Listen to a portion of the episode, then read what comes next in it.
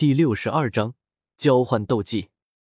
哦，那还真巧，我这卷剑阵也是地阶高级，现在只有六道完整的剑阵，但在天阶斗技之下，威力也是一流。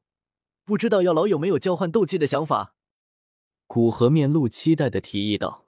由于两人都斗技的理解都达到了很高的地步，所以可以直接将自己脑海之中对这卷斗技的理解用灵魂之力承载，制作成灵魂卷轴，这样也可以修炼相应的斗技，也就有了交换的基础。若是能换来五轮离火法，那他对阵法的理解肯定可以更高一层，可以帮助推演第七层阵势，而且他的控火能力也会有所提高。你帮了我那么多，这卷斗技免费送你也可以。天火尊者声音中带着笑意，还是交换吧。虽然可以免费获得一卷地阶高级的斗技，让他很是心动，但是古河还是选择了交换。若是免费获得五轮离火法，那估计天火尊者欠他的人情就消耗大半了。一个斗尊的人情应该有更大的用处。那随便你。天火尊者说完，从纳戒之中飘出一卷略显虚幻的淡白色卷轴，道：“这便是五轮离火法。”古河右手触碰淡白色卷轴，后者变化为一道信息流，灌入古河脑海之中。古河大概扫了一眼进入脑海之中的五轮离火法，将脑海中对玄罡分灵剑的感悟用一团灵魂之力承载。形成一卷剑形卷轴，出现在右手之上，控制着卷轴出现在白色纳戒上空。道：“药老，这便是玄罡分灵剑的卷轴。”好的，待老夫收进来。天火尊者声音传出，那卷剑形卷轴便没入在白色纳戒之中。剑交易完成，古河便开始参悟五轮离火法。作为一位斗尊强者的成名斗技，五轮离火法自然有其神奇之处。其凝聚的五种火灵难度和威力依次递增。若是凝聚出五种火灵，那威力在地阶高级斗技中也是首屈一指的。若是五种火灵结阵，威力几乎可以达到准天阶。而若是五种火灵中，其中四种为异火。结成的五轮离火阵，其威力更是堪比天阶。可以说，五轮离火法是目前古河见到的最强大的斗技，不存在之一。哪怕玄罡分灵间六道阵势合一，在威力上恐怕也无法与五轮离火阵相比。离开小山谷，古河出现在天空之上的罡风层。斗技最好的修炼方式便是使用出来，光是参悟。速度很慢，也容易出错。手掌一挥，四个玉瓶突然出现在其手中，玉瓶之中存放着各不相同的火焰，都是他偶尔收集的兽火。可惜，这里虽然说是魔兽山脉，但魔兽质量真的不高，基本上都是七阶以下的，所以他收集的兽火也基本上是六阶的兽火。他那界之中也有一种七阶的兽火。还是韩风在拍卖会拍下化验大法所附赠的，在他死后，便成为了他的收藏。不过五轮离火法是所用到的火焰，除了被本人炼化为本源火焰之外，其他的都是一次性消耗品。要他为试验一个斗技的威力，使用七阶兽火，他还不舍得。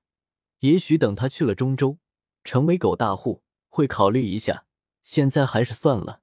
四个玉瓶突然爆开，古河双手快速结印，道道残影出现在其身前。四种兽火，哪怕古河并不怎么熟悉，但在他身后的控火能力下，迅速转化为狼豹、狮虎四种火灵。四种火灵突然出现在空中，犹如火雾一般，仰头发出咆哮。附近的罡风直接被火灵发出的音波吹散开来。在四种火灵成型，古河并没有停止，掌心之中青色的火焰袅袅升起，随即迅速膨胀，化成一只十多丈的火蛟。火蛟盘旋在古河周身，四处游动，透露着一股亲昵。哦，难道是异火的一些灵性依附在火焰上，使得这成型的火蛟灵性与一般的兽火火灵相比，灵性更加充足，而且对自己也更加的亲近？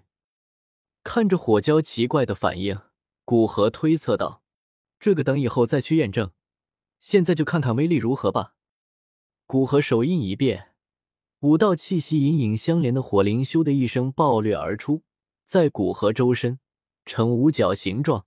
借着五道火灵各自从嘴中射出，组成他们火焰完成相同的火柱，然后笔直射进隔着一位火灵的另一位火灵体内。狼形火灵嘴中的火珠射入狮形火灵体内，狮形火灵嘴中的火珠射入蛟形火灵体内。随着火柱依次传递，五种火灵便通过火柱连接成一个整体，成为一个放大无数倍的五角星形状。在火柱与火灵体内循环之时，五头火灵身体表面突然开始爆发出璀璨的光泽，道道火柱从火灵体内射出，化为一道道火线。勾勒出一个繁杂的大阵，在大阵成型的刹那，璀璨的光幕也从火灵身上传出，最后相互交织在一起，形成一个完整的五色光幕，将方圆数百米空间全部笼罩在内。恐怖的高温令得光幕之内的空间变得极度的扭曲，犹如炙烤的纸张一般，甚至隐隐间还可以发现一道道漆黑空间裂缝的出现。在古河正下方的普通人突然觉得天地间的温度正以一个不同寻常的速度迅速上升着，不由满脸骇然的四处张望，希望能发现这种诡异情况的源头。当看见天空正中那个碗口大小的五彩光幕之时，哪怕隔了不知道多少距离，也能清晰的感知到从其中散发出的恐怖高温，不由惊骇的叫道。这是第二颗太阳吗？下方的小镇连大斗师都没有，更不要说了解大斗师之上强者的实力。所以，发现这种诡异的事情，第一时间便往天象上去想，而不认为人类能达到这种伟力。许是老天看我们互相斗争所做出的预示。其中一个老者突然满脸忏悔的跪下说道：“老者在小镇威望颇高。”见他一跪，大部分人都跟着一起跪下祷告上天。光幕之内，古河并不知道他不过修炼一个斗技，便被人当成上天的警示。他心神都沉浸在光幕之内的五色火海之中。